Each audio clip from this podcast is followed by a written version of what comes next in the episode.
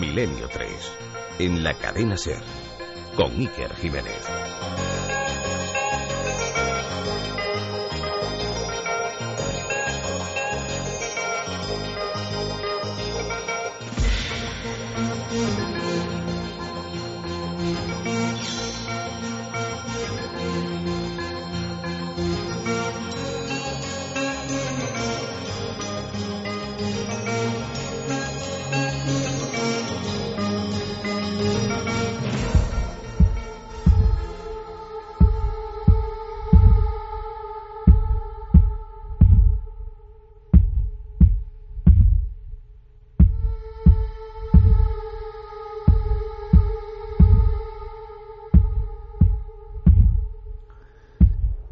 Buenas noches amigos.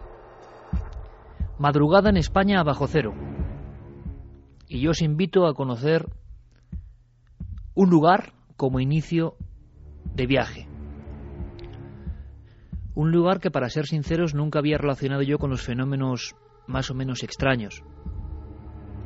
Pero uno siempre acaba encontrándose con sorpresas.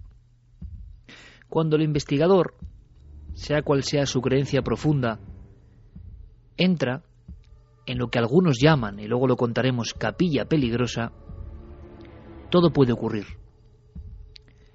Y hay veces en las que incluso ese fenómeno, ese misterio, esa realidad velada o oculta, parece que es consciente de que el investigador anda rondándole. Y muestra su presencia con casualidades, sincronicidades, y en algunas ocasiones, pocas hay que decirlo, con una abundante cosecha de resultados. Porque si algo es raro en este mundo es que el investigador llegue a tiempo, ¿verdad? Si algo es raro en este mundillo nuestro, hablando de puros fenómenos anómalos, sobrenaturales, como queréis llamarlos, es que tengamos pruebas, estemos en el lugar de los hechos cuando estos ocurren. Pero hay algunos ejemplos. Y esos ejemplos nos van a ayudar a reflexionar incluso, ¿por qué no? En ocasiones el misterio no es tan escurridizo, sino que parece que la toma con ciertos colegas. ¿Por qué? Pero yo os hablaba de un lugar, ¿verdad? Un lugar que estará callado, gélido esta noche. Un lugar que es un, como decíamos, por lo menos en mis tiempos de niño, cementerio de coches. Sí, un entorno donde pilas enteras de vehículos destrozados esperan al mejor postor o a esos curiosos buscadores de piezas. Cementerio de coches o desguace para los menos poéticos. ¿Qué hacían ahí dos colegas? ¿Qué buscaban? Encontraron algo, eso es cierto. Y creo que nos acompañan en el estudio 1 de la cadena Ser. Una de ellas, nuestra compañera de más allá, una persona a la que queremos mucho y admiramos, con larguísima trayectoria y que de alguna forma va a ser protagonista importante esta noche. Clara Taoces, buenas noches. Buenas noches, siquiera.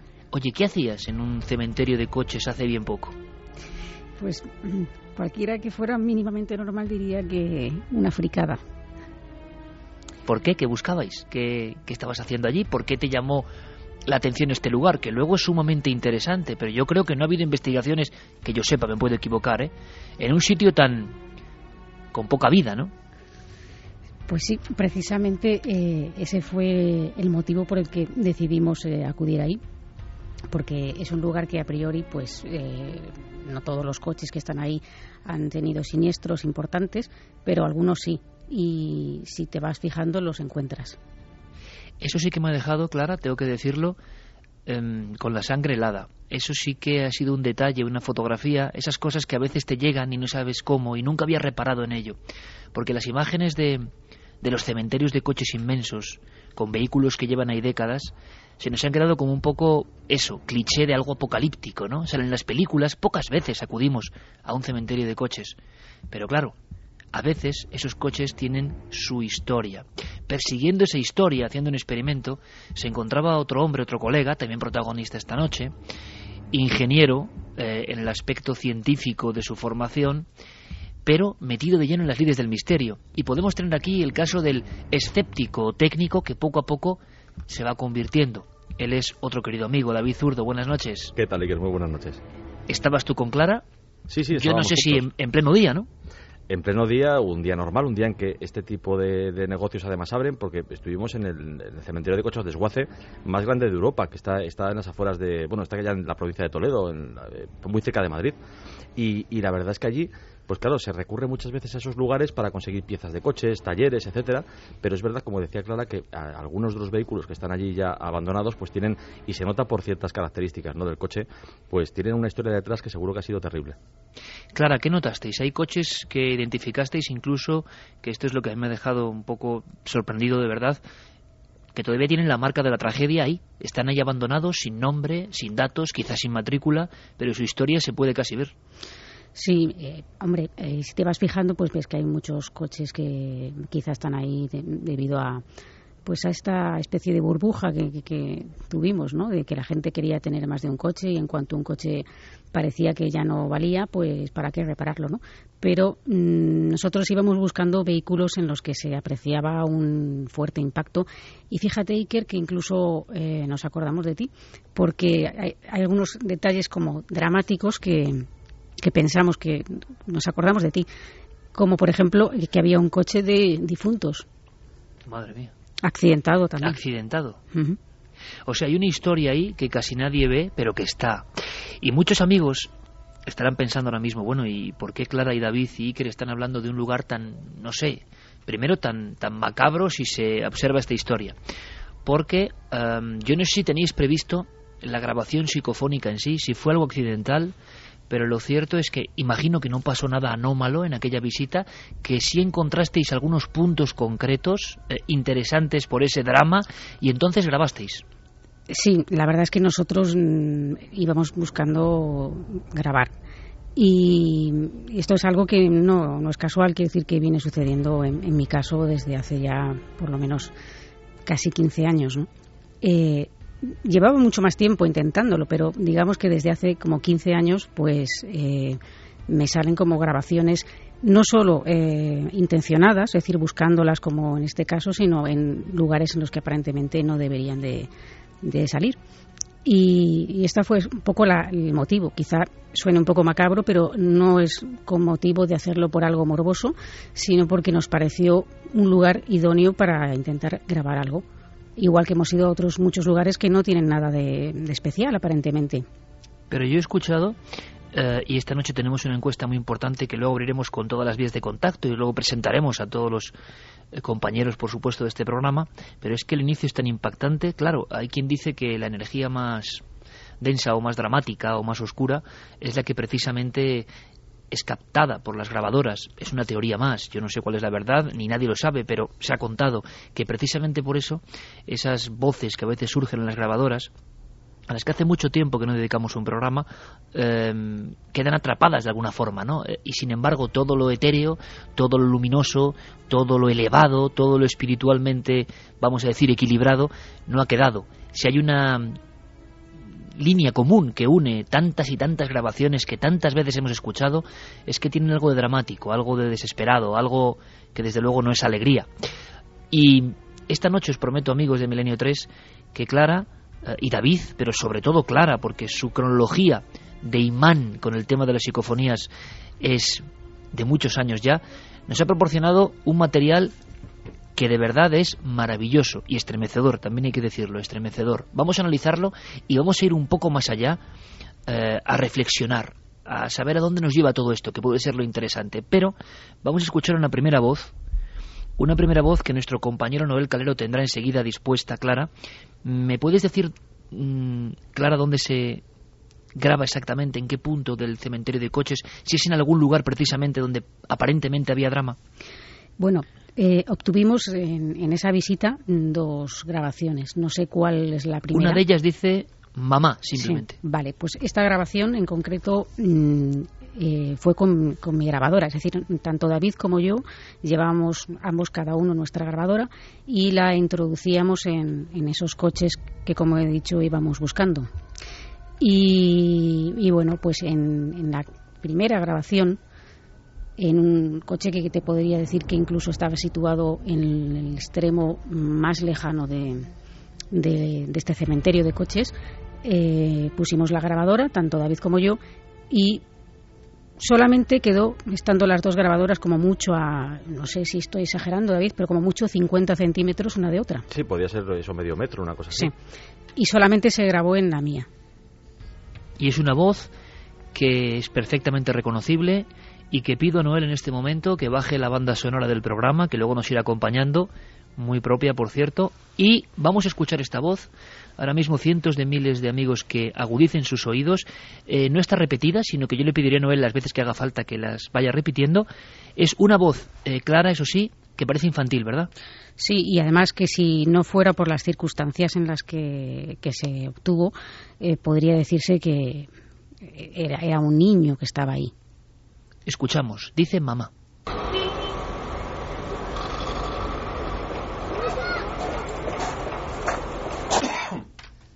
Creo que se ha escuchado bastante claramente, es una voz muy rápida, es como un lamento que aparece ahí, una expresión más que un lamento. Eh, ¿Sois conscientes en el mismo lugar, David, de que habéis grabado eso o es solo a la vuelta, al regreso, digamos, al despacho o a la propia redacción de Más Allá, eh, donde os deis cuenta de lo grabado? Bueno, en mi caso ocurrió que yo estaba regresando a casa esa tarde, pero después, horas después de grabar, y Clara me llamó por teléfono. Yo lo cogí en el coche con las manos libres y entonces pues me comentó que había registrado una voz. Eh, yo en mi grabadora no, no, no tenía esa voz, pero cuando llegué a casa, que era de noche y en ese momento ya un poco más impresionable, pues escuché mi grabación, escuché que sí que había grabado otra cosa, pero que era muy similar, pero que no estaba en el mismo punto. De hecho, en, el, en esa grabación, justamente en el coche donde Clara sí registró este mamá, mi grabadora no registró absolutamente nada. Sí esa especie de ruido como de un camión lejano, el claxon, pero no la voz, desde luego. Eh, una carretera, imagino, lejana que puede grabar esos sonidos, pero desde luego donde estabais vosotros, en ese cementerio, no había ningún niño, ni estaba nadie con vosotros. No, no, o sea, quiero decir, en esa zona donde estábamos nosotros, que era, como decía Clara, el extremo más opuesto de, la, de, este desguace inmenso que, que, realmente ocupa hectáreas, pues no había, no había nadie más, ¿no? ni niño ni, ni adulto prácticamente, hasta muchos metros de distancia. Ni, ni, mamá, porque yo creo que era la única mujer con la que nos cruzamos. Sí, yo creo que ninguna más, desde luego. Vamos a escuchar de nuevo, Clara, si os parece, esta grabación mucha atención, por favor, porque es que es, eh, así son estas voces, sea lo que sean, que es un motivo hoy de reflexión. Eh, parecen como inserciones, ¿no? Casi casi como puñaladas de otro espacio-tiempo, no lo sé. Son muy rápidas habitualmente, pero hay que estar muy atentos. La voz es clarísima, es de niño y el lugar es un coche accidentado eh, dentro de un cementerio de vehículos. Dice mamá.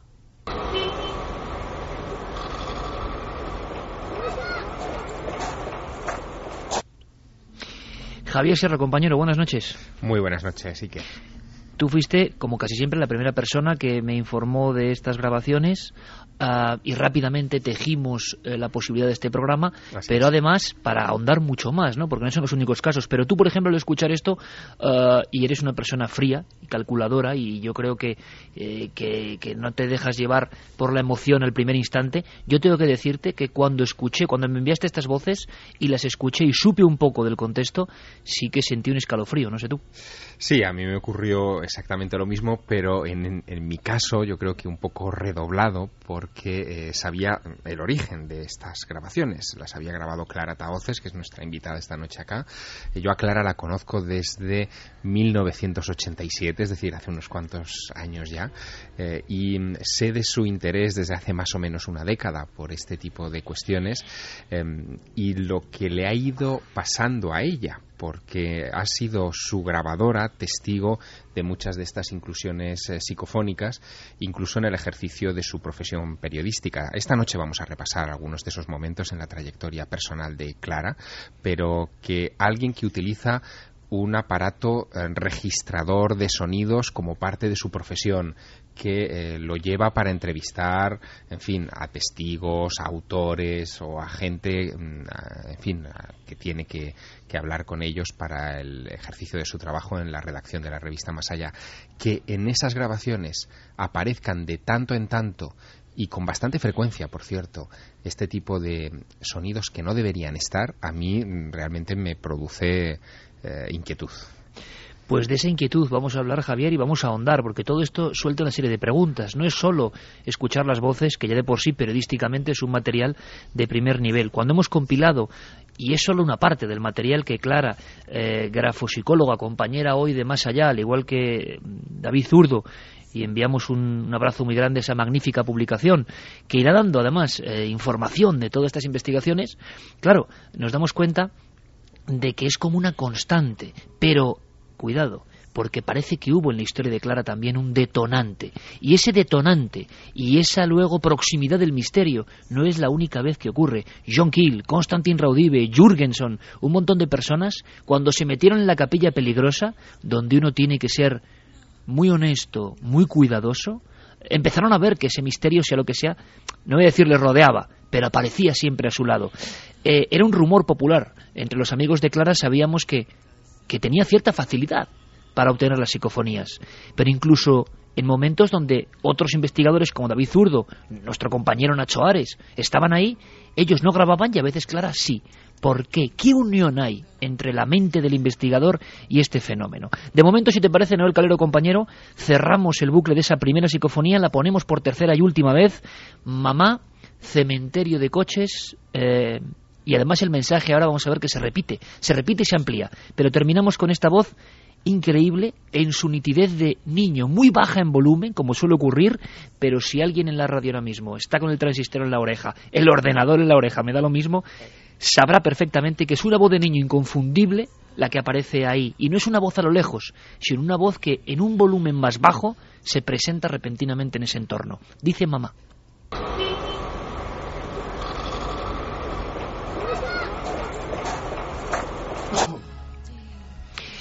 Sigue la investigación en este lugar tan peculiar que va a ser inicio para revisar un poco la genealogía y la cronología de investigaciones de Clara y también de David, sorprendentes de verdad. Sigue la investigación y pasan más cosas. Existe, Clara David, compañeros, otra grabación y el contenido encima es muy parecido, hay que prestar atención. Dice, mamá, ¿dónde estás? David, Clara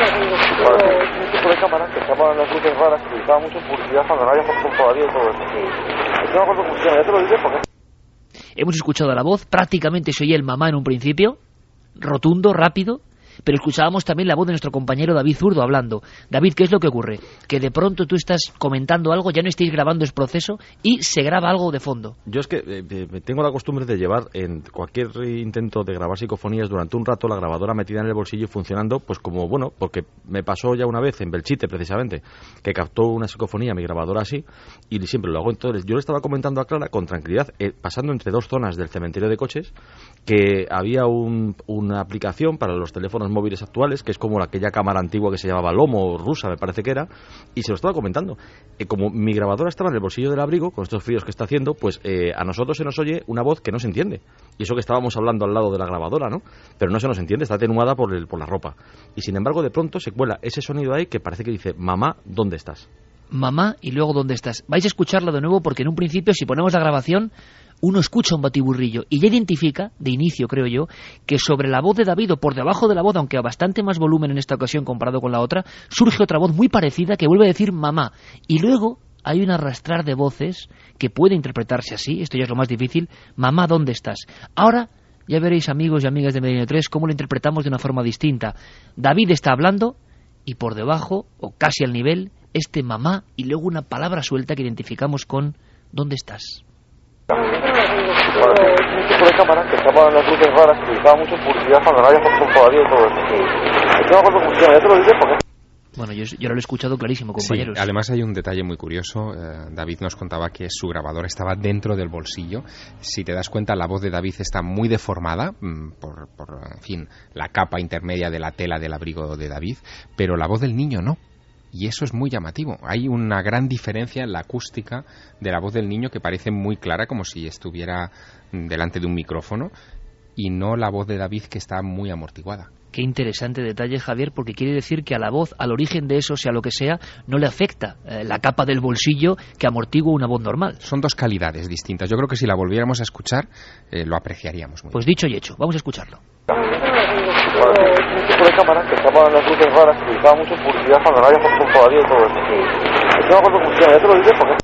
Bueno, yo no sé la audiencia y nuestros compañeros si escuchan el mamá, ¿dónde estás? Pero yo aquí con cascos desde luego lo escucho perfectamente clara. No sé qué opinas ahora mismo volviendo a escuchar con la calidad, digamos, de la grabación y del sonido de los cascos de la radio. Pues eh, estoy totalmente de acuerdo en lo que habéis comentado y mm, me gustaría hacer una observación, ¿no? Y es que mm, se nos oye como caminando, hay un ruido de fondo, realmente estamos paseando de un sitio a otro buscando lugares, coches. Y lo que me sorprende es que haya una voz primero que dice este mamá y que después en otro punto diferente en la grabadora de David se capta esto. Yo no estaba grabando en ese momento porque yo eh, precisamente para evitar eh, sonidos que es incómodos, que yo no hago eso, yo lo que hago es que coloco la grabadora en donde voy a grabar y ya está, ¿no? Eh, pero ¿Por qué? ¿Por qué aparece esas voces y, dicen ese mensaje? O, no, no lo sé, me, me, desconcierta Iker. Es desconcertante el fenómeno en sí, lo ha sido siempre, y da la impresión de que nos encontramos como al principio con este fenómeno. Solo pueden dudar de él los que no han experimentado. Los que han experimentado y han sido honestos, como es el caso de Clara de David y de tantos compañeros, saben que el fenómeno ocurre y que o bien la sensibilidad de los aparatos graban cosas lejanísimas y, no sabemos interpretarlo.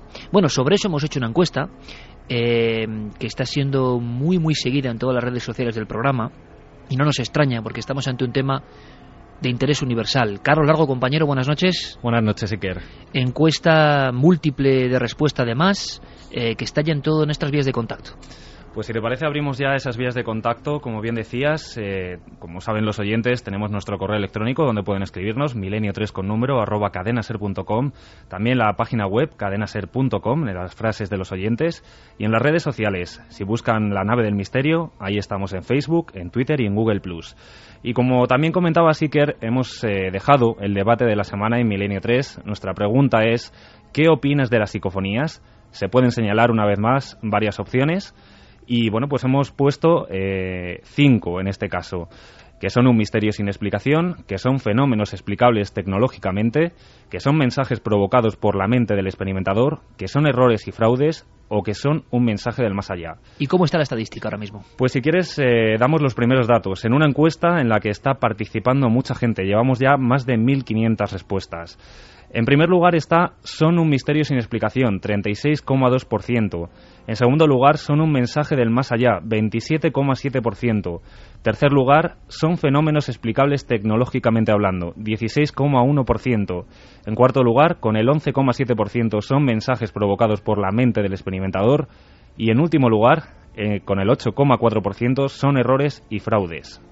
Bueno, pueden ser todo o puede no ser nada de lo que hemos puesto. Lo hemos intentado como quien lanza una red para intentar sorprender también al misterio. Ahí están las vías de contacto. Carlos, nuestro compañero, estará muy atento, junto a Fermín Agustín, Noel Calera en los mandos, por supuesto. Después vendrá, como no, Santiago Camacho con historias de muchísima actualidad de todo lo que está pasando en Egipto bajo el prisma de la conspiración. Y nosotros seguimos avanzando. Por cierto, eh, David, ambas experiencias, ambas grabaciones eh, tenían que ver con entornos ahí está un primer elemento, ¿no? Lo dejamos ahí. Entornos, em, pues puede que de accidentes o entornos de tragedia. Me comentabas que en algunos casos incluso eso, la sangre se podía ver en los vehículos ahí a pleno sol. Sí, lo que pasa es que yo no tengo muy claro si esto afecta realmente a las grabaciones psicofónicas, o mejor dicho, a lo mejor sí al tipo de grabación, pero no sé si afecta al fenómeno como tal, porque hay veces que uno graba en cualquier otro sitio y no se graba nada, o se graba y, no, parece que haya mucha relación. Y además, en el caso del, cementerio de coches, Clara y yo salimos de allí pensando, bueno, esto ha sido un día perdido. No nos, no nos dio la sensación de que fuésemos a captar nada, y sin embargo se captó. Y otras veces que uno va a un sitio donde parece que pues tiene todos los visos de conseguir algo y no se graba nada. O sea que no sé yo hasta qué punto, de todas estas grandes dudas, la propia encuesta plantea algunas preguntas que yo creo que serían muy matizables, ¿no? Como eso de misterio sin explicación. Bueno, es que hasta un misterio se explica, no se sabe si tiene una explicación. Es muy complicado de decir, pero yo creo que, aunque fuimos allí con esa intención, no sé hasta qué punto es algo que afecta de verdad al, hecho. Desde luego tú sí que has variado, eh, tu mentalidad ha variado analizando el fenómeno y lo vamos a contar luego. Porque eso de que surgen en cualquier lugar, cierto es. El ejemplo, la siguiente voz que nos brinda Clara Taoces, nuestra compañera. Em, yo nunca la había escuchado. Yo no sé si se ha emitido alguna vez. Yo sé que hay material maravilloso esta noche. Algunos fragmentos sonoros no, no han visto más que no ver la luz, no, no han sentido el, la caricia de las ondas, ¿no? Pero esta voz que te surge en casa, Clara, hace ya muchos años, ahora iremos con el momento, ese pack, ese inicio, ese chasquido que conecta al investigador con un fenómeno, cuando se produjo en una entrevista clave, pero antes, una voz que tú me has pasado, me gustaría saber simplemente la historia, dice cobarde, vuelve a ser una voz de niño o infantil, y esta de verdad es que me ha dejado sin palabras. No sé qué palabras tienes tú, Clara, para analizar esta, una de tus primeras psicofonías. Pues mm, lo que te puedo decir es que en el transcurso de, este tiempo hice muchas pruebas en, mi casa. Y claro, eh, también pienso que puede ser una cuestión estadística, es decir, si tú estás eh, insistiendo en algo eh, mucho tiempo y perseverando, pues mm, es más fácil que, que obtengas algo, ¿no?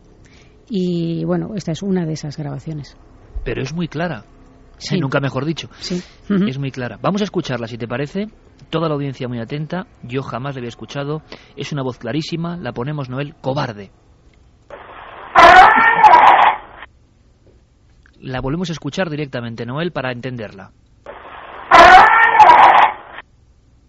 Muy fuerte, como un grito, dice una palabra, yo la he escuchado, era muy saturada, muy fuerte, pero parece casi, Clara, un, alarido. Y eso estabas haciéndolo en tu casa, sin ninguna fuente de sonido cercana, una casa normal y corriente. Normal y corriente y en absoluto silencio, por supuesto.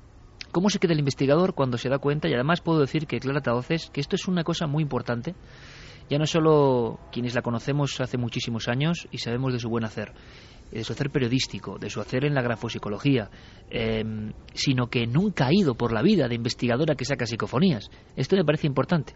Nunca ha ido diciendo, mm, fíjense que mantengo, cuando lo cierto es que parece que lo tiene. Eh, pero, en fin, las ínfulas y el ego eh, no la han convertido en una experta en la materia, se ha quedado en el ambiente de lo periodístico, de la duda permanente. Pero claro, ¿qué piensa uno, claro, cuando le surge esto en su propia casa?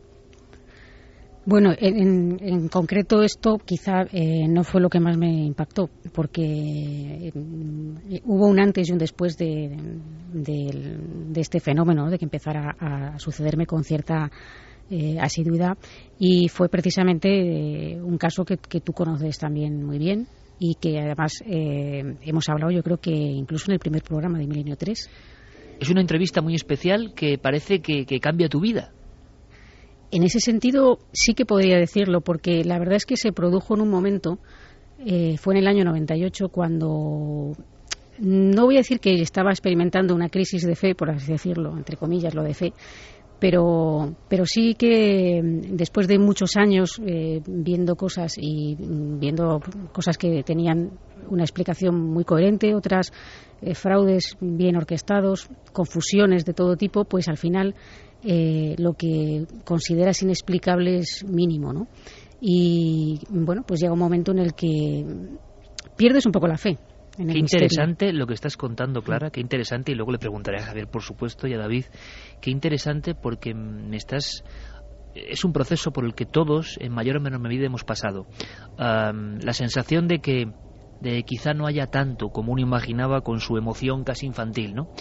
Y momentos de, crestas y de, y de abismos. Y a veces en el abismo es cuando ocurre algo que creemos que es casual. Pero a partir de ahí me quieres decir que las cosas varían. Sí, sí, claro. Eh, esto es una especie de, de reconciliación con, con, el misterio, ¿no? Para mí fue así, o yo lo he sentido así. Era una entrevista con una mujer, Juana López Manjón. Eh, enseguida vamos a ir con el informativo, Clara. Luego escucharemos otra vez algunas de las más impresionantes psicofonías que se han obtenido en este país, que ocurren en esa entrevista de Clara con esa mujer. ¿Podíamos apenas en nada, en medio minuto, saber quién es esta mujer? Pues eh, una mujer que, que, me envía Javier aquí presente a entrevistar, una entrevista más, eh, una mujer de 80 años, eh, con una inteligencia mm, prodigiosa, diría yo. Pese a no haber podido estudiar, tenía mm, una inteligencia mm, de verdad eh, sorprendente y que tenía fama de que era vidente. Bueno, pues en esa entrevista pasan cosas. Lo más importante, lo fundamental, lo realmente clave, es que a partir de esa entrevista, de forma inesperada, de forma casual o por pura sincronicidad junguiana, pues Clara entra en otro estado. A partir de en su grabadora, en esa ocasión y en otras, se van reflejando cosas. Y cosas que desde el 98 hasta hoy la han ido acompañando. De momento vamos con el informativo. Ha habido mucha noticia importante y luego regresamos en esta noche de investigadores con imán. Cadena Ser. Noticias del Misterio.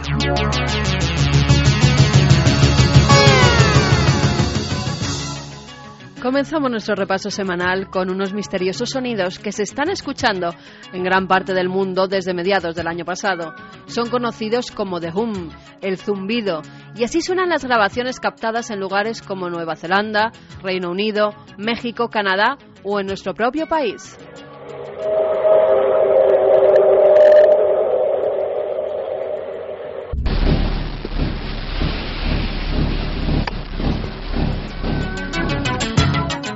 Hasta el momento no se sabía de dónde provenían ni qué generaba estas frecuencias. Ahora la ciencia ha emitido diversas hipótesis para intentar explicarlo. Desde la Agencia Científica Internacional Bosco se dice que podría estar provocado por la rasgadura de la magnetosfera y eso permite que la fuerte energía solar ingrese en nuestro planeta provocando tan inquietantes ondas. Pero los más conspiranoicos siguen pensando que se trata de experimentos secretos o proyectos militares de armas de última generación. Sea lo que sea, lo cierto es que The Hum no deja de extenderse por toda la Tierra.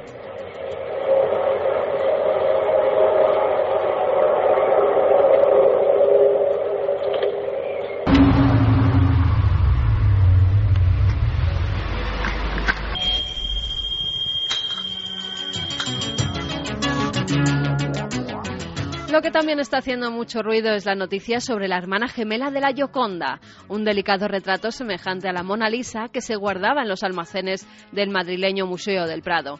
La obra de la que se sabía que había sido pintada en el primer cuarto del siglo XVI y que era de autor desconocido fue sometida a un proceso de restauración y así se ha podido saber que fue realizada en el mismo taller de Leonardo. Según los expertos, un discípulo de Da Vinci pudo ir copiando la Gioconda del maestro al mismo tiempo que éste la pintaba y esa copia es la que hoy posee el Prado. Miguel Falomir, del Departamento de Pintura Italiana del Museo del Prado, nos habla de las diferencias entre las dos obras. Un cuadro que está hecho con una caligrafía muy precisa, eh, muy alejado de lo que es el esfumato típico del Leonardo Maduro. En segundo lugar, el hecho de que nuestro eh, Mona Lisa tiene cejas mientras que la original eh, no la tiene. Y el tercero, y sin duda, el, desde luego chocaba más a la vista, era la ausencia de paisaje en nuestra copia. Y viajamos hasta Nueva York, donde varios adolescentes de un mismo colegio sufren extrañas convulsiones y tics. Todo empezó en agosto de 2011, cuando una chica de 16 años perdió el conocimiento en un baile de la escuela. Pocos meses después se volvió a repetir el episodio en un concierto, pero además se agravó con gritos, agitación, temblores, resoplidos, aplausos y todo tipo de espasmos fuera de control. Los médicos le diagnosticaron el síndrome de Tourette, pero lo que no sabían es que 14 estudiantes más, 13 chicas y un chico de su misma escuela estaban viviendo el mismo episodio. La activista Eric Brokovic comenzó a investigar el tema y ha llegado a la conclusión de que el descarrilamiento de un tren con productos tóxicos en 1970, justo en el terreno donde se levanta la escuela, es el causante de este mal. Por su parte, el Departamento de Salud del Estado de Nueva York certifica que no hay rastro de sustancias peligrosas en el edificio y apunta a la histeria colectiva como hipótesis para explicar estos episodios. Y nos vamos con unas declaraciones impactantes, las del cantautor Juanes, que ha dado una entrevista a los compañeros de la emisora colombiana W Radio, donde ha contado que el año pasado tuvo un avistamiento ovni. Al parecer el músico se encontraba en la ciudad suiza de Ginebra, cuando desde la terraza de la habitación del hotel divisó cinco objetos volantes no identificados. Así explica el avistamiento. Estaba, mirando para el, para el, cielo, en esa era como la una de la mañana. Veo como cinco luces, se cuenta como cinco aviones que van a aterrizar en, el aeropuerto, pues eso fue lo inmediatamente lo que yo pensé, ahí vienen cinco aviones que van a aterrizar en el aeropuerto de, de Ginebra, pero las luces no se movían para nada, estaban, estaban quietas, entonces eso darme cuenta que, que no se mueven ni, ni para adelante, ni para atrás, ni para ningún lado, sino que se iban a mover de lado de una forma, digamos, que no era común. Entonces ahí inmediatamente eso pensando, Dios mío, estos son ovnis, pues, o sea, ¿qué más puede ser helicópteros no son porque era el silencio absoluto. Desde entonces, Juanes no tiene ninguna duda de que los extraterrestres visitan nuestro planeta. Nosotros no dejaremos de mirar al cielo y si vislumbramos algo se lo haremos saber la semana que viene, aquí, en Noticias del Misterio.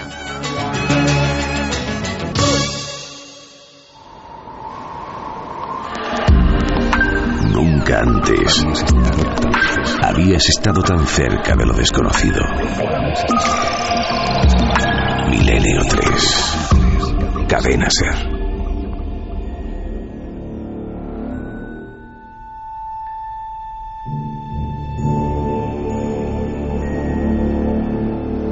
Milenio 3 en la SER, con todas las noticias, toda la información, algunas por cierto bien impactantes, ¿verdad? Tanto como el tema que estamos comentando. He echado cuentas y creo que desde hace cinco años exactamente, cinco años, febrero del 2007, curiosamente, no hemos dedicado un programa a estas voces. Sí hicimos uno hace año y medio sobre una voz concreta que dio mucho que hablar y que sigue en proceso de investigación, pero en cuanto a las voces, vamos a decir sin rostro, como dijo Chinesio Darnell, que quizá nos esté escuchando y ya conozca el secreto, Hace cinco años que no hablábamos. Yo entiendo y comprendo perfectamente que el tema hoy en día se ve en esta red que nos interconecta a todos, con la cantidad de investigadores que van de sacadores de psicofonías, con lo fácil que imagino que es obtener sonidos y colgarlos en diferentes sitios diciendo que son psicofonías. Yo entiendo que muchas personas puedan ver incluso con cierto tinte de escepticismo que es sano estos fenómenos y desde luego que a ningún oyente se le puede pedir que sepa algo de quién es Clara Tavoces o David Zurdo. Nosotros sí lo sabemos y por eso tratamos el tema con un especial cuidado y con un especial escalofrío. Por la interna, Carmen Porter me decía que algunas de las psicofonías son de las más escalofriantes que ha oído en su vida. Y Carmen, como yo, eh, conoce a Clara pues casi ahora hace ya 20 años. Sabemos muy bien de quién hablamos en el caso de los dos colegas. Por eso estamos muy impresionados, porque si hay gente honesta en el mundo del misterio, si hay gente que tiene una trayectoria de honestidad a prueba de bomba, si hay gente que no se parece en nada a muchos que han hecho de la psicofonía pues una especie como de, de, espejo extraño para proyectarse a los demás. Y tenemos muy buenos amigos en este país que investigan honestamente la psicofonía, pero si hay alguien honesto de verdad, a carta cabal, y yo doy mi mano, y fijaos lo que digo amigos, pongo mi mano en el fuego, es por estos dos amigos, que aparte de amigos excepcionales, son personas íntegras, son personas que se visten por los pies, son personas que casi les hemos planteado nosotros y les hemos obligado, entre comillas, a que nos cuenten lo que hoy nos cuentan y a que saquen las psicofonías que hoy sacan para nosotros. Así que estamos enormemente dichosos creo que el escalofrío es común y si os parece, para reconducir el tema muy rápidamente y que cada oyente opine lo que quiera, pero nosotros, Javier Sierra y yo, eh, desde luego sabiendo muy bien la intensidad por ese factor humano precisamente, escalofriados de verdad, con las preguntas que revolotean el aire ahora mismo del estudio por lo que implica todo esto, volvemos, Noel Calero compañero, a escuchar muy rápidamente, en apenas unos segundos, las tres psicofonías que hemos puesto hasta ahora, porque ahora toca ese momento ese momento que todo cambió para Clara y si podemos aprender algo y si ese momento nos puede pasar a cualquiera de nosotros. La primera de esta noche, en el depósito de vehículos accidentados o desguace, mamá. Escuchamos.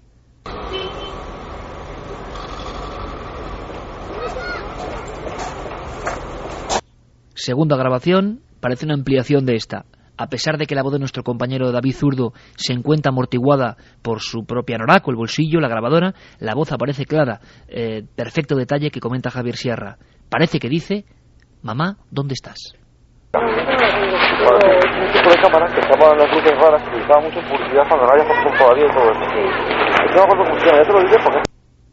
Esta es una de las más claras que yo he escuchado nunca, desde luego. La tercera que hemos emitido, de la biblioteca personal hace muchos años de Clara Taoces, dice cobarde, obtenida en su propio domicilio.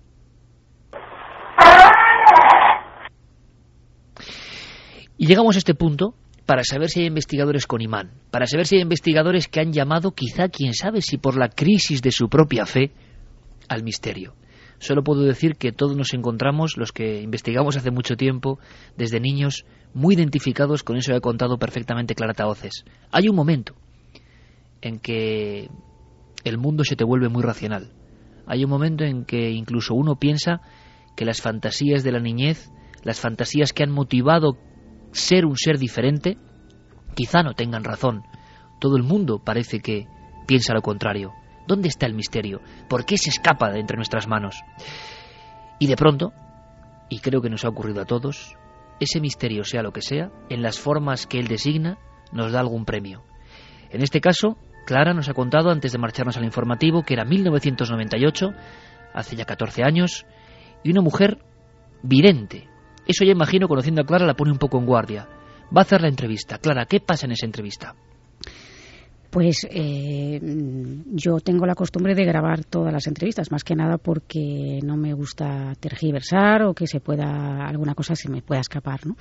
Entonces realizo la entrevista, una mujer de 80 años, eh, una persona que, bueno, evidentemente ya no se dedicaba, no trabajaba nada, pero que ella había sido, se había dedicado toda su vida a ser costurera y que eh, decía, afirmaba que podía haber una especie de bolas de luz eh, cuando no se hablaba ni de los orbes, fíjate, eh, sobre las cabezas de algunas personas en determinados momentos y que esas personas después eh, fallecían.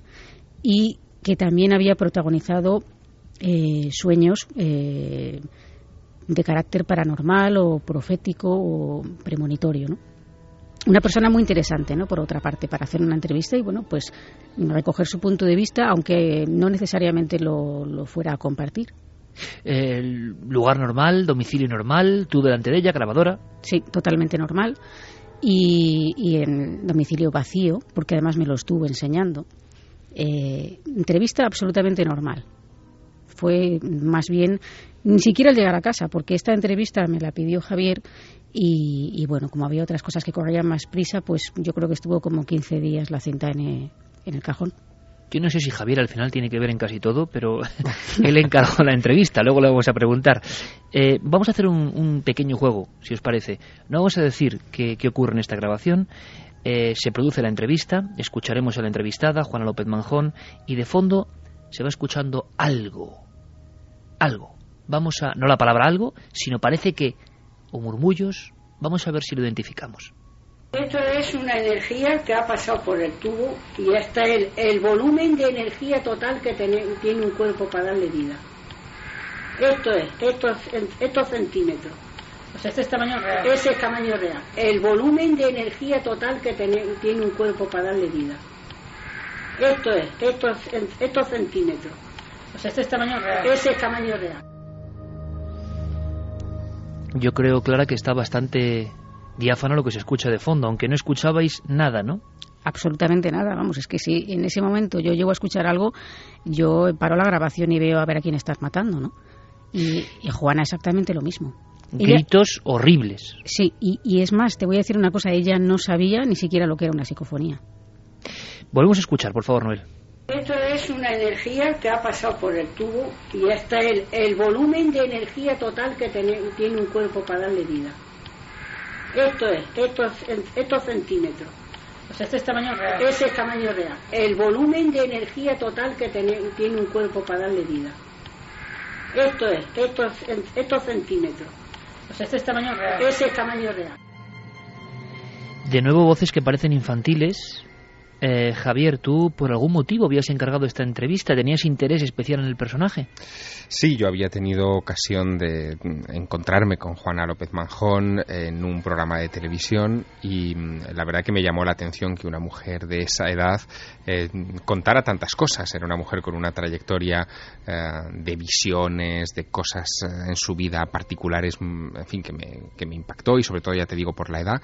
Y también me llamó mucho la atención que pese a ser prácticamente analfabeta, eh, ella hubiera, en fin, doblegado su voluntad y hubiera escrito un montón de pequeños libros eh, con los que pretendía dar un mensaje al mundo de que existía un más allá, ¿no?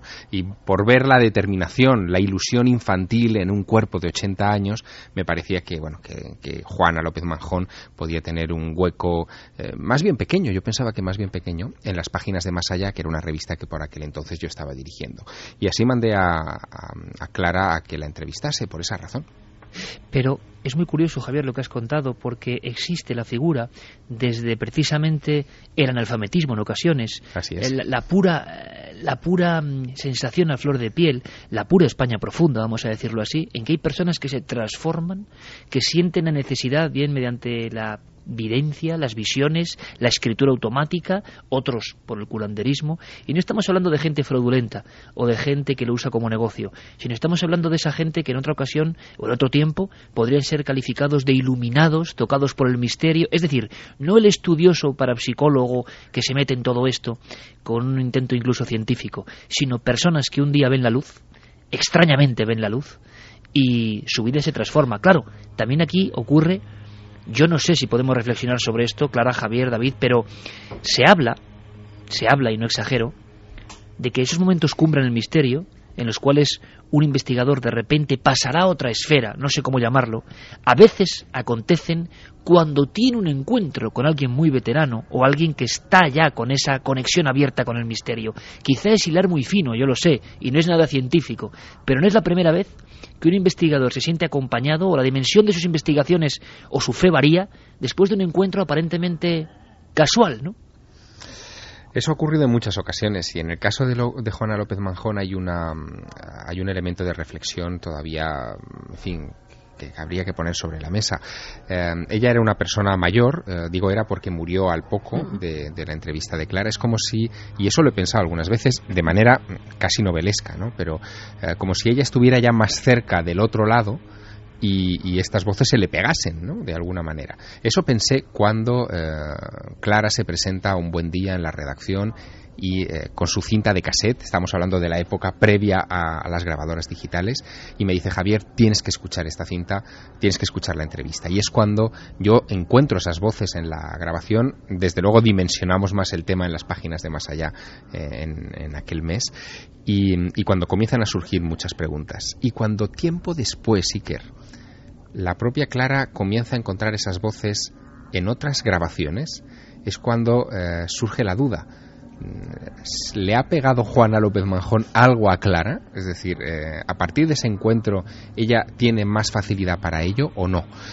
No lo sabemos, pero en esta noche vamos a repasar, si te parece, eh, al menos un par de casos de investigadores muy notables que tuvieron este tipo de sensación de imán, ¿no? de atraer este tipo de, de grabaciones. Pues vamos a hacerlo rápidamente. Antes, si os parece, ponemos otro fragmento de esa entrevista que es quizá el más espectacular, calificado en ocasiones de increíble año 98 porque una voz masculina perfectamente audible al nivel del de la entrevistada surge en ese momento. Como sé que muchas personas, muchos amigos quieren que yo no diga el contenido, sino descubrir ellos lo que dice la voz, vamos a hacerlo así. Eh, pero Clara Tavoces entrevistaba a Juana López Manjón, y una voz masculina se cuela, con una fuerza increíble, diciendo algo. Escuchad. Me han recompensado para que escriba siete libros, más los que te quedan. Noel, ponlo otra vez, por favor, porque parece increíble. Me han recompensado para que escriba siete libros, más los que te quedan.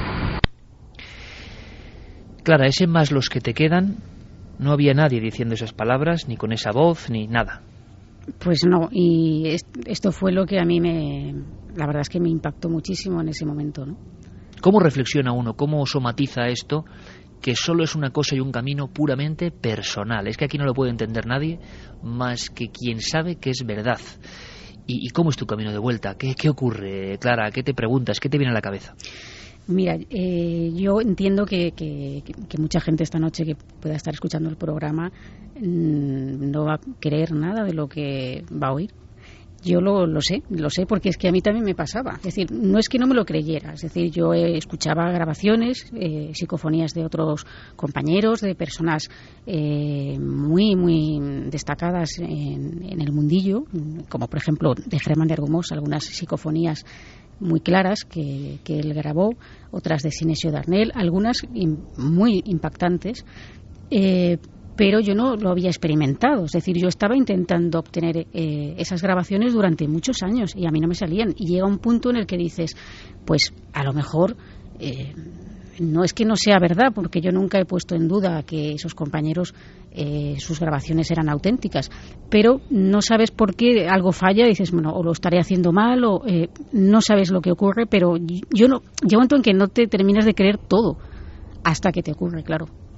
Y hay un cambio importantísimo. Estoy recordando a Germán de Argumosa, a Sinesio Darnell, estoy a nuestro compañero Santiago Vázquez, a Pedro Amorós. Recuerdo una de Pedro Amorós, eh, captada en su propio laboratorio, también muy fuerte, muy parecida a la que decía Cobarde, por cierto, que ha obtenido clarataoces en su domicilio hace años. Se le acerca una voz que dice acércate. Bueno, siempre hay como un inicio, como un clip, y todo varía. Y claro, es muy difícil, porque esa racionalidad y esa lógica ya está en juego, porque suena hasta sospechoso que alguien tenga imán para las psicofonías. David Zurdo, compañero, desde el punto de vista de lo técnico, em, ¿cómo se puede entender esto? Imagino que para ti trabajar con clarataoces, el más allá, ir a grabar en diferentes lugares, em, representa también un descenso, o mejor dicho, un ascenso, si seguimos las doctrinas de Robert Anton Wilson, a esa capilla peligrosa, ¿no? a esa área que va más allá de la investigación y donde todo empieza a intercomunicarse y el investigador empieza a vivir sincronicidades increíbles. Yo siempre lo he dicho de la misma forma. Solo quien ha investigado, por ejemplo, el fenómeno ovni en la carretera, a solas y de corazón, sabe las cosas que pasan. Y precisamente las cosas que pasan no son un ovni con tornillos en la carretera, no son una serie de casualidades que te ayudan o te desvían del camino cuando no es el correcto, que son increíbles, increíbles. Claro, no es lógico, ni medible, ni mesurable, y además puede que no te crean. Solo el que lo vive lo sabe, pero son cada vez más quienes lo viven. David, desde el punto de vista de alguien con mente tecnificada, que se mete en esto con mucha prudencia, ¿dónde te encuentras ahora mismo? ¿Y cómo interpretas quizá, vamos a decirlo así, ese encuentro fundamental no sé si energético, es que no sé cómo llamarlo, entre la anciana y Clara Taoces y que de repente tenga esa facilidad para grabar psicofonías. Sé que es difícil. Pues la verdad es que una explicación yo no puedo encontrar. Lo que puedo decir es que eh, hay cosas que sí que he llegado a la conclusión que desde luego no son las psicofonías. Y, es lo único que puedo decir, porque yo, vamos a ver, siempre ante cualquier eh, enigma sigo siendo igual de escéptico que hace 10 años. Quiero decir, la cuestión no es no ser escéptico, sino tener la apertura o la capacidad de decir, bueno, vamos a comprobar las cosas y a partir de ahí intentemos sacar conclusiones. Pero yo, de hecho, la primera psicofonía que grabé la hice, eh, y lo digo con, con todo el corazón, de cachondeo prácticamente. Estaba con Javier en Belchite y, estaba con la grabadora diciendo pues un poco los espíritus, por decirlo así, digo en aquel momento, ¿eh? Bueno, si hay alguien aquí que se manifieste. Y yo pensando, bueno, es imposible que se grabe nada. Pero, porque como lo que decía Clara, no es que yo dudase de la palabra de otras personas, sino que pensaba siempre, bueno, alguna explicación habrá, algún error, eh, habrán captado algo que no han oído, pero está ahí. Ya sabes, ¿no? esa, esa cuestión, pero decir, bueno, pero lo voy a experimentar, a ver qué pasa. Y claro, cuando grabé la primera psicofonía dije, bueno, esto desde luego ni se estaba oyendo allí, ni le encuentro una explicación entre con las cosas que ahora mismo manejo, las herramientas científicas o técnicas que conozco, y al final es eso, uno después de 10 años pues llega a conclusiones que es más bien eliminar lo que sabe que no puede ser, pero, pero poco más.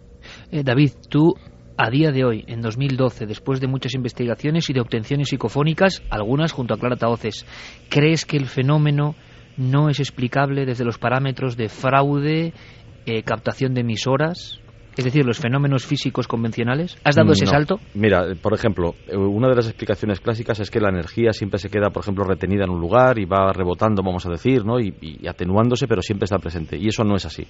Por ejemplo, cuando nosotros soltamos una pelota o una pelota de goma sobre, una, sobre un suelo, la pelota no está eternamente botando cada vez menos, sino que llega un momento en el que se para. Bueno, pues la energía llega un momento en el que se disipa en otras formas distintas. Con lo cual, eso, por ejemplo, no puede ser.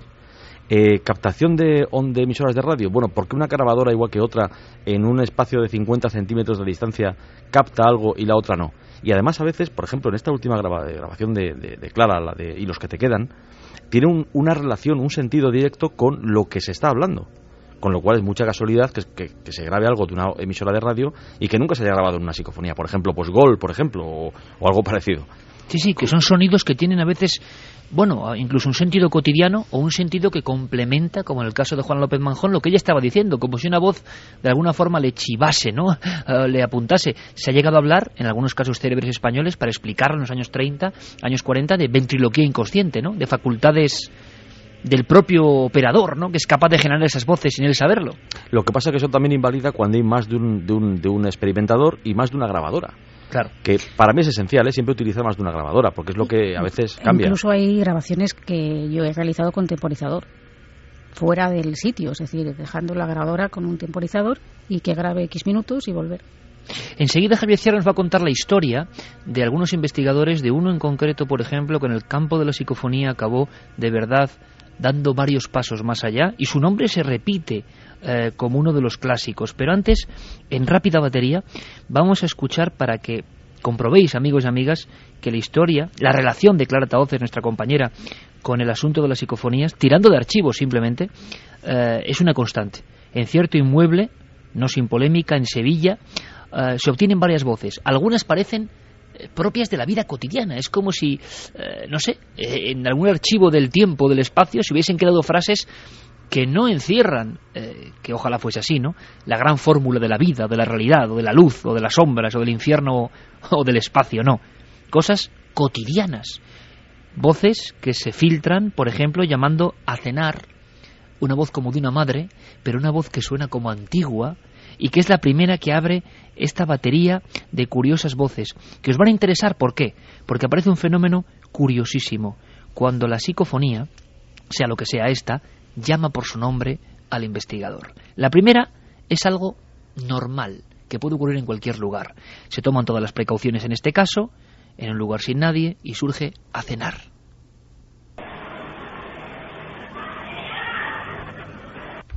Pero de nuevo escuchamos, Clara, no sé si te parece a ti, un tono, que es que yo sé que esto no lo puede entender quizá todo el mundo, pero un tono muy especial en el eco de la voz. A veces parece que la mayoría de las voces que tú has obtenido, muchas de ellas pertenecen a una misma voz. Esa es la impresión que da. Es que eh, esa es una de las cosas que a mí me intriga, ¿no? Que hay, hay algunas voces que cuando las escucho pasado un tiempo, eh, no diría que las reconozco porque no puedo decir que es la misma voz, pero sí que tienen parecido. Por ejemplo, ¿cómo te quedas cuando escuchas tu propio nombre? Bueno, eso pues la primera vez que pasó me, me, me quedé claro. Iba a utilizar una palabra malsonante, ¿no? Pero eh, realmente es lo que más te puede impactar. Vamos a escuchar dos diferentes, si te parece, Clara, donde precisamente ese es el nombre que surge. Clara, pero con eh, una contracción de la voz muy especial. Eh, no es lo mismo. Yo no sé si la voz es la misma. Eh, escuchemos la primera, también en Sevilla. Es como una llamada, como una llamada de atención. Clara. Muy rápida, casi no se oye, es como una ráfaga es una voz también que parece juvenil y es ese tono, ese timbre y ese tono que tantos expertos han comentado, yo no sé si como de lamento o triste, no es un tono normal, no es como estamos hablando ahora. Repetimos, Clara. Y ahora escuchemos una segunda voz, en otro tono, parece una voz aún más infantil, en el mismo lugar, como si algo o alguien llamase la atención de nuestra investigadora y le llamase por su propio nombre, Clara. Volvemos a escuchar. Y lo hacemos por una tercera vez para que todos los amigos capten toda la esencia de un sonido más alargado, menos contraído, que dice Clara. Por último, un mensaje que también se repite constantemente en las grabaciones de Clara Taoces. Una palabra que hemos escuchado en el cementerio de vehículos con el que abríamos esta noche. La voz dice, mamá, soy yo.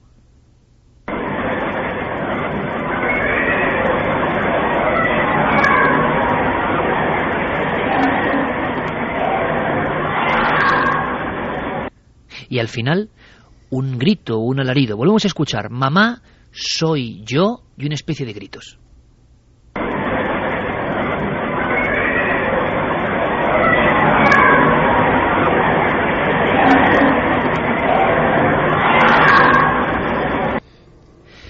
Clara, llegados a este punto, tanto las voces que dicen tu nombre como las voces que se refieren a mamá o a voces de niños, hay que decirlo así, yo no sé a qué nos conduce esto, pero son una absoluta constante. Sí, y a mí me mosquea muchísimo las voces de los niños. Yo, bueno, suponiendo que sean niños, porque también otra de las hipótesis que, que he llegado a barajar es que son voces que imitan a niños.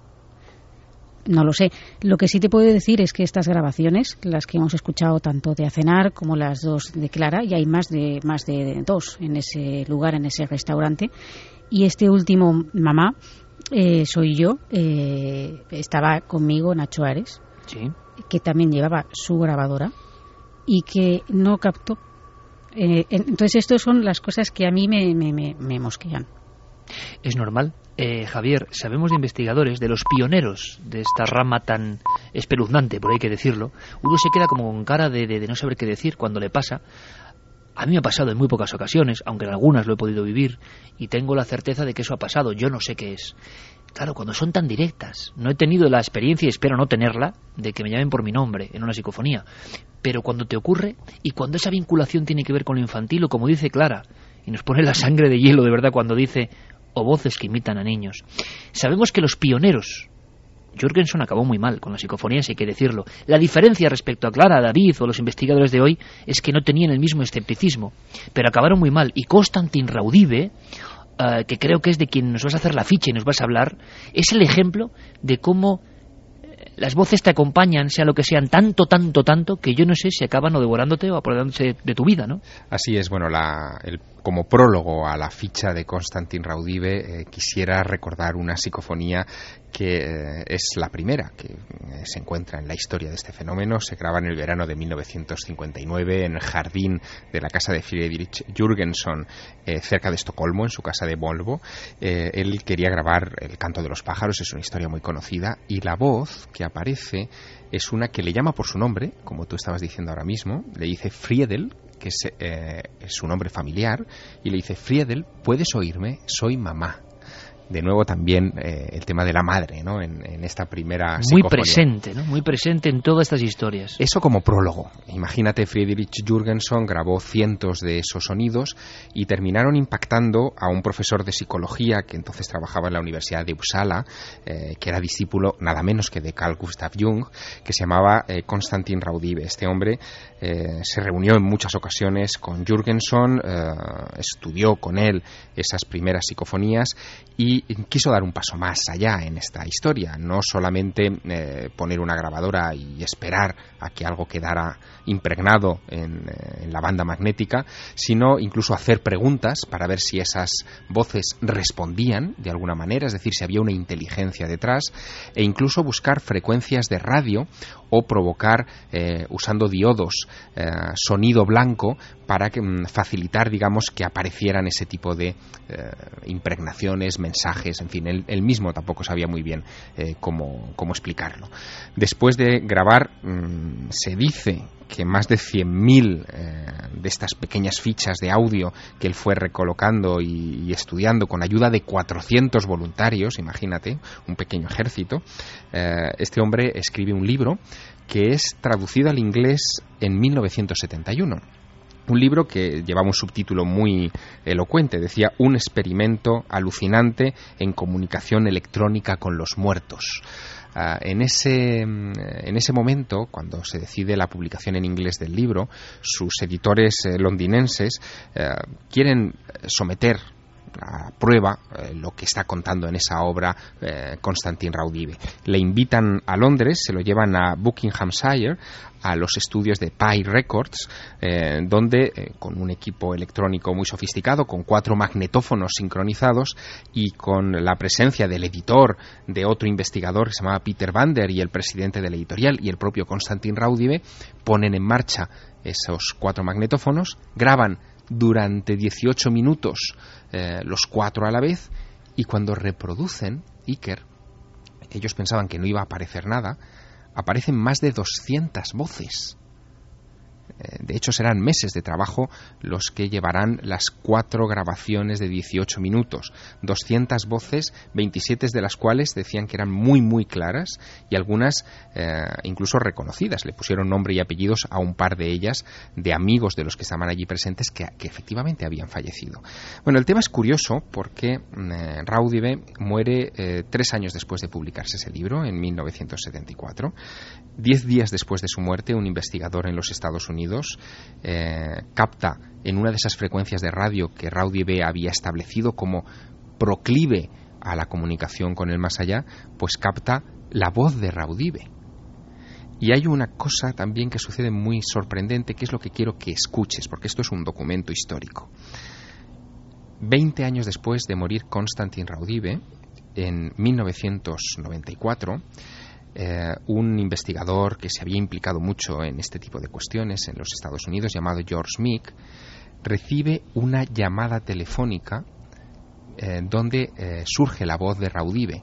Él la identifica porque conoció en vida a Raudive, pero es que además la voz se presenta a sí misma. Quiero que la escuche, se presenta en inglés, Raudive hablaba varios idiomas, era, era políglota, él se presenta en inglés y el tono sea o no de Raudive, porque eso probablemente nunca lo sabremos, es realmente sorprendente. Quiero que lo escuches, Iker. This is Constantin Raudive. George, my friend, at last we succeeded in contacting you. Jeanette is beside me La conversación de esta voz, Iker, dura aproximadamente minuto y medio. No es la primera vez, Javier, que a raíz eh, de la conexión telefónica se han comentado casos parecidos. Evidentemente tenemos que pensar en la posibilidad de algún tipo de fraude o algo. Imagino que se especuló con eso para amedrentar a algún otro investigador. Sí, se especuló con eso en este caso y en otros muchos donde la, voz de Raudive apareció. Eh, lo sorprendente de este asunto es que em, no solamente voces, sino también imágenes han aparecido. Ese es el caso de Jürgenson. Tú hablabas antes de, que Jürgenson terminó obsesionado con este fenómeno. Es verdad. Eh, Friedrich muere en 1987 y mm, había pasado los últimos años de su vida investigando una variante más del fenómeno. Eh, la variante tenía que ver con la aparición ya no de voces, sino de imágenes en el fondo blanco, en la nieve eh, de un televisor mm, sin sintonía, es decir, sin conectarse a una antena. Eh, él lo que hacía era grabar con una cámara de vídeo esa pantalla y mm, después reproduciendo fotograma a fotograma esa nieve, la nieve tomaba formas y a veces aparecían rostros. Bueno, el caso es que cuando él muere, él muere en octubre de 1987, su funeral se convoca para el mediodía del día 21 de ese mes y a la 1 y 22 minutos de la tarde, en el momento en el que estaban enterrando a Konstantin Raudive, una compañera suya con la que había estado haciendo muchas de estas psicoimágenes había dejado deliberadamente la televisión de su casa encendida, desintonizada de la antena y puesta delante de una cámara de vídeo. Y en esa pantalla del televisor apareció una imagen que era de Friedrich Jürgenson. Hay quien dice, Javier, Clara David, que mm, ocurre un fenómeno detonante, que la vida del investigador ya no es nunca igual y que el misterio, de alguna manera, se le representa, que se ve un poco más allá, o que se siente, o que se percibe, o que se capta em, de lo que los demás pueden captar, que es la misma realidad, pero que algunos permanecemos ciegos, cementada nuestra percepción y que por un encuentro, por un cierto shock, por un momento emocional importantísimo, quizá por una pérdida de fe, se encuentra de nuevo la resurrección del misterio, del fenómeno, y éste se empieza a representar de otra manera. Y así ha ocurrido, porque todos hemos conocido a los principales investigadores de este fenómeno, tan peculiar, tan polémico, como Germán de Argumosa, como Sinesio Darnell. Yo no sé vuestra opinión, pero yo he detectado, detecté en ellos, hasta su muerte, casi casi un proceso de convencimiento y de peligrosa obsesión, hay que decirlo. Estaban tan convencidos de lo que estaba ocurriendo y eran personas con un criterio, no eran ningunos idiotas, no eran personas que les gustase ser autoengañadas y sabían que esos fenómenos se manifestaban y en ocasiones con gran cercanía y muchas veces acababan recluidos en sus propios laboratorios, en sus casas y las psicofonías no hacía falta ir a buscarlas a ningún lugar. Por eso muchos piensan que hay una interconexión entre la mente, la energía, lo que sea del investigador y este misterio. Vamos a hacer una cosa. Vamos a escuchar, nos vamos a otro lugar, nos vamos a Osuna en concreto. Em, hay una historia eh, que tiene que ver de nuevo con Clara Taoces. Es otra de estas voces espúreas, estas voces inesperadas, Clara, cuéntanos, porque el mensaje es muy claro. En esta ocasión es como si las voces eh, te reprendiesen o Mm. te calificasen de una forma, rebelde. Sí, y además no tengo que decir que fue una grabación accidental, por así decirlo. En en este pueblo, en Osuna, hay una colegiata que yo he ido pues varias veces. Es un sitio que me interesa mucho por motivos que no vienen al caso. Y siempre voy a la colegiata. Y resulta que, eh, bueno, pues eh, las veces que he ido, pues la, persona que la enseña, y lo siento mucho si me está escuchando, no es demasiado agradable. Entonces, eh, no te puedes quedar con las explicaciones. Y, y bueno, pues en, en una de las ocasiones me llevo una grabadora y la saqué delante de ella, es decir, mm, como cosa turística, es decir, quieres mm, tener la explicación de lo que te van a enseñar y ella no quiso que grabara. Y a mí me pareció mal, porque además yo estaba pagando para, para ver aquel lugar y pues quería llevarme esa explicación con fechas, con datos y demás. Y bueno, pues lo que hice fue hacer que paraba la grabadora y seguir grabando. ¿El lugar tiene algo que ver con lo dramático, con la muerte, con lo que se relaciona siempre, lo hemos hablado al principio, con estos temas? Eh, debajo de ese lugar hay una cripta donde está enterrada la familia Osuna. Hay unas tumbas antropomórficas. Eh, bueno, eso es otro sitio también en Osuna. Es que, bueno, te mandé todo junto, pero eh, eso es a la salida del pueblo, donde hay un cementerio mm, que es mm, de la época tardorromana y es enorme, hay muchísimas tumbas. eh, y bueno, pues están totalmente abandonadas, o por lo menos hasta hace unos años, he ido muchas veces allí, y se puede entrar mm, perfectamente. Y bueno, pues eh, también quise probar allí. El pueblo de Osuna, que es uno de los pueblos clave además, la gente lo puede comprobar incluso en el Museo Arqueológico Nacional, con algunos de los hallazgos de los iberos o iberos realmente impresionantes. O sea, un lugar marcado por la magia desde el principio del tiempo, antes incluso de la época de Jesús.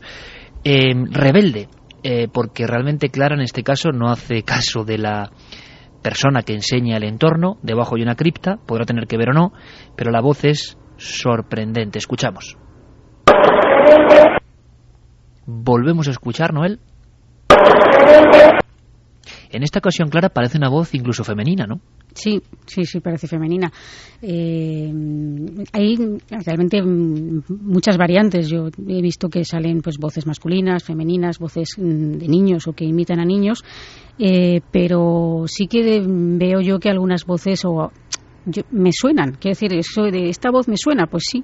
Sabes que, que a veces yo no puedo comprobar si esas voces son iguales. Y esto creo que es algo que le pasa a muchos investigadores del fenómeno, que mm, hay una serie de voces que les resultan familiares como si ya las hubieran grabado en otro lugar. Y cuando escuchas esas grabaciones que te recuerdan a otra, pues son muy similares. Es En- lo que se llama voces acompañantes. En este caso, de nuevo con una contracción muy fuerte, casi parece eso, una, no sé, como un cometa que cruza rapidísimo, hay que estar muy atento, por eso lo vamos a repetir, pero se entiende perfectamente, no tiene sentido en ese entorno rebelde, muy claro, sin otro sonido. Bueno, se graba eh, una grabación accidental, tú no estás grabando exprofeso para investigar, y en ese mismo entorno tenemos otra grabación clara. Yo creo que esto pues demuestra con la cantidad de casuística que no estamos hablando de cosas accidentales o que nos saquemos de la manga, porque vuelve a aparecer algo muy similar a tu propio nombre de nuevo, ¿no? Sí, y en este caso sí que estaba grabando profesor porque fue en, en esta necrópolis que, que os he comentado antes, que está a las afueras del pueblo y que mm, es un sitio que, como digo, pues siempre me ha resultado muy, muy llamativo y que sobre todo que esté abandonado, ¿no? y desde luego los entrenamientos son evidentes, se pueden ver, eh, las fotos son impresionantes. ¿Metiste la grabadora dentro de alguno de los sepulcros? Pues sí, en varios. Y surge un nombre. Vamos a escucharlo, Clara.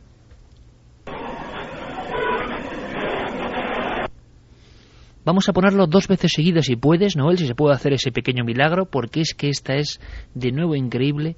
Estamos hablando de un lugar abandonado, dentro de un sepulcro, y parece que es una voz que habla al micrófono. Y de nuevo es la voz inconfundible, ahora quiero saber vuestra opinión, compañeros, de un niño. Escuchamos, Clara.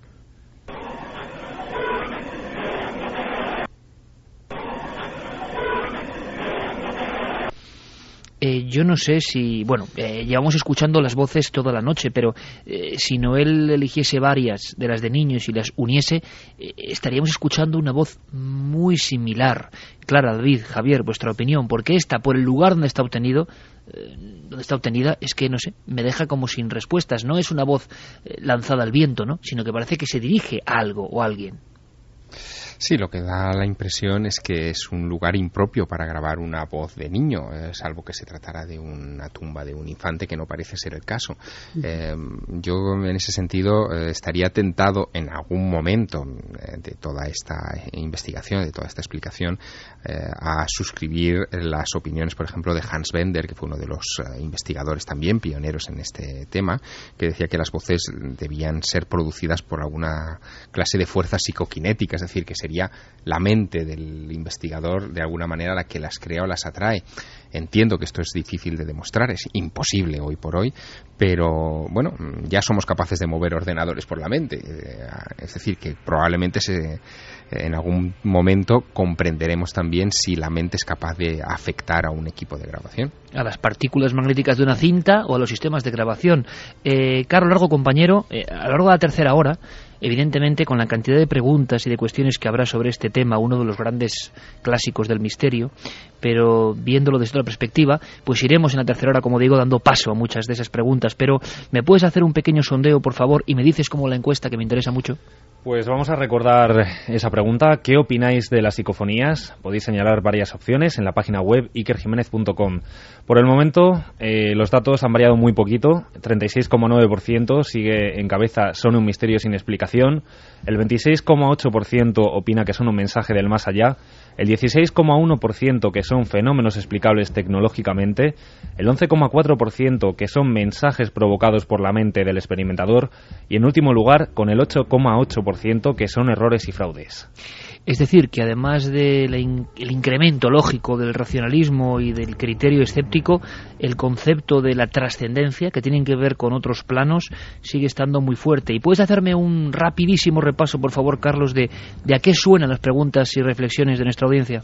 Pues, por ejemplo, Marta Portillo Góngora decía que en la grabación que dice Mamá soy yo, eh, no sabe si son cosas de, de ella, porque escucha antes del grito que finaliza la psicofonía como otra voz de mujer que le contesta. Mm, sí, hay otra voz.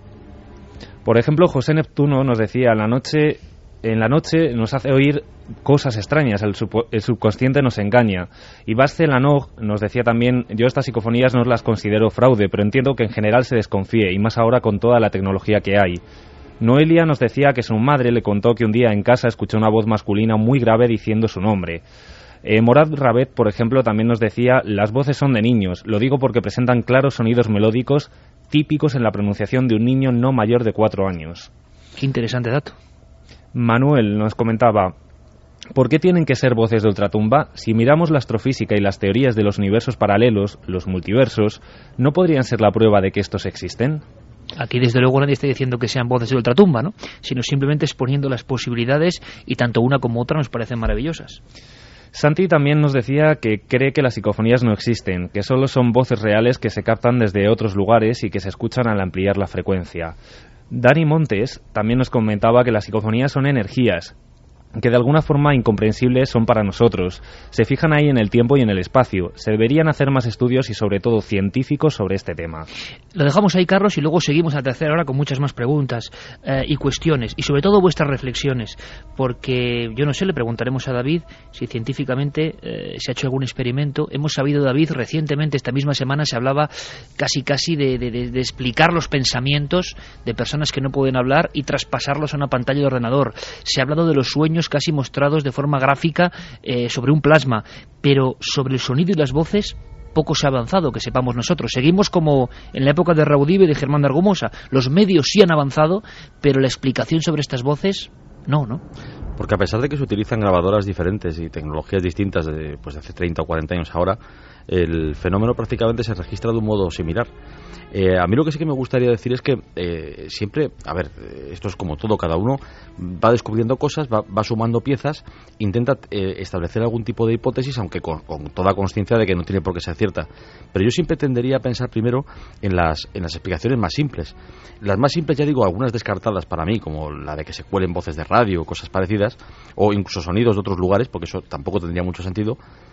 Para mí sería que no son voces de ninguna otra tumba, por supuesto, ni de espíritus, sino voces eh, posiblemente pues más relacionadas con la proyección mental de un experimentador, con qué sé yo, eh, personas que a lo mejor están en un entorno relativamente cercano y están pensando algo que sí que se cuela. Eh, esto que es muy raro ya de por sí, pero por lo menos no sería tan extraño como establecer a través de una, digamos, una, una noción tan pequeñita, perdón, que, que, existe todo un más allá y que se comunica con nosotros. Lo cual no quiere decir que no pueda ser así. Pero creo que siempre hay que tener la cautela de buscar siempre las explicaciones más sencillas y más próximas a nosotros antes de irnos a las más lejanas, que quizá es uno de los grandes problemas del misterio, ¿no? Que, a veces se lanza uno a territorios demasiado amplios con pruebas muy pequeñas, pero las pruebas, desde luego, en este caso están ahí. Muy interesante, David, sí señor. Ese lanzarse a la piscina creo que es algo muy, muy humano, pero puede ser un freno para las investigaciones. Javier, por cierto, ¿te suena a ti eso de, eh, no lo sé, no, no sé si te suena o no te suena, pero yo creo que es curioso, de crisis de fe y que el misterio en la forma, por ejemplo, psicofónica, en el caso de Clara, ah, o en otras formas, acude en tu ayuda o se te muestra en el momento más bajo y la vida de algunos investigadores que han llegado hasta ese límite por algo, que desean de verdad de corazón investigar, se retroalimenta y otros que no tienen eso no lo entienden, pero ocurre esa pérdida de fe y ese reencuentro con el misterio? Eso pasa eh, continuamente. De hecho, hay grandes eh, investigadores y autores en, nuestras bibliotecas que han pasado por esos momentos de crisis y por ese empujón en un momento determinado, como, como diciéndole no abandones el barco, sigue investigando que aquí hay algo que merece la pena. Fíjate que uno de los personajes que vivió en cierta manera eso, eh, porque estaba atravesando un periodo difícil en lo personal, fue hace algunos años eh, John Keel. John Keel se mm, en eh, una serie de sucesos en el año 1967 muy curiosos en Virginia, donde en un pequeño pueblo llamado Point Pleasant, eh, bueno, pues estaban eh, denunciando apariciones de una misteriosa criatura, del hombre polilla, del Mothman, del que hemos hablado otras veces en, en este programa. lo que le ocurrió fue mucho más allá de la investigación. Él estaba a punto de decepcionarse con todo este tipo de, de fenómenos. él había trabajado en varias revistas, no conseguía que sus artículos eh, tuvieran la popularidad que él esperaba. Incluso en algún momento él estaba a punto de publicar un gran artículo en la revista Life en los Estados Unidos sobre ovnis que mm, fue apartado por otro de Joseph Alan Hynek, de un importante astrónomo y asesor de la Fuerza Aérea de los Estados Unidos en la cuestión de los no identificados, y tenía esa sensación de decepción. De repente, cuando él llega a Point Pleasant, comienzan a pasar cosas a su alrededor muy curiosas. Por ejemplo, el teléfono del motel donde él se quedaba, al descolgarlo, de repente estaba lleno de sonidos como crepitantes que él no podía identificar. En su casa en Nueva York, cuando él regresaba para poner en orden sus notas, ese mismo sonido le perseguía. Y cuando él empieza a entrevistar a testigos por las apariciones de ese Mothman, de ese hombre polilla extraño, em, les pregunta también por esos sonidos. Fíjate, Iker, que este asunto de los sonidos extraños a través de teléfono, antes hablábamos de la voz de Raudive a través de una línea telefónica, eh, llegaron incluso a incorporarse como un elemento más cinematográfico, aparentemente cinematográfico, en la película que se hizo de este asunto, del Mothman. Me gustaría que escucharas un fragmento de esa película donde se reconstruye este asunto.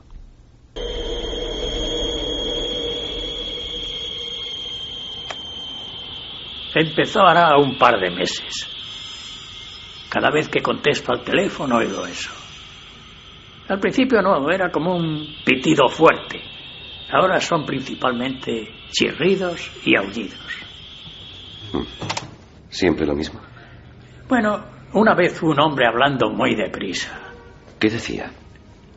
No pude entenderlo. Hablaba otro idioma. ¿Le han revisado la línea? Sí, incluso me cambiaron el número. Pero antes de que pudiera darle a nadie el número nuevo, volvieron las llamadas. John Keel hizo algo sorprendente en aquella época. Eh, quiso llegar al fondo de, este asunto de las llamadas con ruidos extraños. Pensaba que podían ser bromas o incluso eh, algún, el producto de algún tipo de interferencia por parte de los servicios de inteligencia que podían estar espiándole o algo por el estilo. Llamó a la compañía telefónica y él se fue con los técnicos a repasar toda la línea eh, en persona para ver si había algún tipo de anomalía, de cosa extraña. No encontró absolutamente nada. Y mm, ese tipo de eh, sonido crepitante eh, le fue acompañando hasta el final de aquella investigación. Cuando terminó el trabajo con el hombre polilla, aquellos sonidos cesaron durante años. Volvieron después en otras circunstancias, pero cesaron durante años. Pero sí que sirvieron para algo, Iker, algo que tú estabas comentando antes. Sirvieron para que John Keel no abandonase la investigación y continuase en estos temas. Es como un anzuelo, ¿no? Como que el misterio nos indica, sigue, continúa. Fíjate, hablando de teléfonos, eh, tenemos un documento, que es el documento 13, a ver si lo localiza nuestro compañero Noel Calero, que se refiere a una conversación con el padre Fortea, hombre metido en el misterio, podrá gustar más a unos, menos a otros, el tema de los exorcismos, pero sin duda otro de los que sin duda, hay que decir, se ha metido de lleno ¿no? en las investigaciones que no son para nada eh, ordinarias, sino que se salen de lo normal. Clara lo entrevistaba, ¿no es así, Clara? Sí, sí, efectivamente, pero lo más curioso, Iker, es que en este caso eh, eh, Fortea, que vamos reside en Madrid, pues es que cuando íbamos a hacer la entrevista, pues estaba en Palma de Mallorca, entonces me pidió si la podíamos hacer por teléfono. Y bueno, yo tengo un aparato que permite, como tienen otros muchos compañeros, que permite conectar eh, la grabadora y con un cable que a su vez va directamente a la red telefónica, de tal forma que el sonido es bueno y además pues eh, es directo de la línea telefónica y normalmente se pueden grabar interferencias, cosas que molestan, cosas que estamos muy acostumbrados a ellas. Ahora, cuando Claro nos pasaba este documento, simplemente casi casi a modo de anécdota, pues tiene que ver, quizá, quién sabe, con esa historia que acaba de contar eh, Javier Sierra, porque el sonido que se capta no tiene nada que ver, es muy claro, muy extraño, y no son voces, son una especie de golpes que ambos no escucharon en ningún momento, ninguno de ellos lo pudieron escuchar, y luego en la grabación se escuchaban como el lento pasar de unos cascos de caballos, pero perfectamente audibles, ¿verdad, Clara? Sí, sí, y desde luego ni él ni yo lo, lo, escuchamos. Es más, yo se lo envié por correo electrónico y se lo comenté, porque entre otras cosas la, la entrevista que estábamos realizando salió a colación el tema de las psicofonías y él era de la opinión de que eran cosas que acompañaban a las personas, pero más bien, en, claro, en, por el, su condición de sacerdote, él pensaba que eran una especie de ánimas, ¿no? De ánimas que eh, no han terminado de abandonar este mundo. Y hablando de ese tema, surgen estos cascos de caballos, o lo que sean, o el efecto que sea, que, que son bastante particulares y que a mí me suenan, a mí me suenan mucho. Vamos a escucharlo los exorcismos.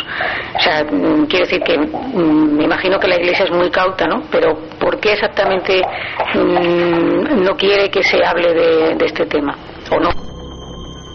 Puede ser evidentemente algún tipo de fallo, algún tipo de motor, de rotor, pero nos recuerda perfectamente a eso. La sensación de que los investigadores se meten en mundos que no son los mundos habituales, que no son los mundos por donde transcurren las personas normales, evidentemente. Hay quien traza Uh, y quizá tenga algo de razón, todos estamos un poco locos los que hemos elegido este camino, relaciones entre paranoia, brotes psicóticos, esquizofrenia y los estados místicos, los estados de iluminación y las conexiones con lo misterioso. Quizá tiene que ver, o quizá es la única forma que la ciencia tiene de aproximarse a lo parecido a todo este mundo que está ahí al otro lado. Eh, yo no sé, Clara, si todo esto, eh, como resumen, empuja ah, y da oxígeno y da curiosidad, o también el miedo frena un poco? Te da muchísima curiosidad. Hombre, al principio eh, sí que te da un poco de respeto, pero es un respeto que no he perdido y aún así tengo que decirte que las grabaciones, especialmente cuando voy con alguien como, como es el caso de David, nosotros mm, tenemos respeto por el tema, pero nosotros nos lo pasamos bien. Quiero decir que nosotros seguimos haciendo nuestras cosas y nos reímos, incluso, quiero decir que no, no es algo que lo tomemos como una obsesión. Simplemente nos gusta hacerlo y, bueno, pues si podemos averiguar algo más, pues mejor. Pues seguimos en ese camino, David. Imagino que estás en la misma tesitura y que seguiremos investigando. Leeremos en más allá vuestras investigaciones. Yo os deseo todo lo mejor, David, Clara. Eh, y estaremos muy atentos eh, a esa revista que sigue siendo un puntal importantísimo y a la que especialmente todo el equipo de Milenio 3 y de Cuarto Milenio manda, ya lo sabéis, un abrazo fraternal. Mucho ánimo, amigos. Gracias por esta noche de voces y esta noche de investigación y que continúen, que continúen los hallazgos sorprendentes y los traigáis aquí. Seguiremos buscando preguntas o intentando buscar las respuestas a muchas preguntas, claro. Sí, gracias. Muchas gracias. Gracias a los dos, David, Clara, muchísimas gracias de todo corazón.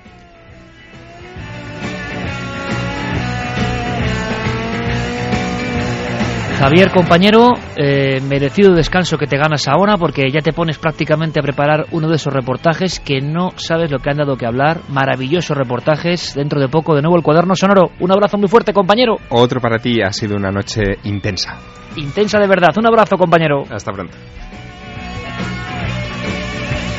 Hay que reflexionar porque es una hora y media de voces, de documentos, de cosas que están ahí y que, repito, son obtenidas por dos personas de las más honestas de este mundo peculiar del misterio, sin duda alguna, y queríamos mostrarlo. Algunas clarísimas como puñetazos en el éter, otras silbantes pero llenas de contenido. ¿Qué nos indica el misterio? Después de las informaciones de noticias, más Milenio 3.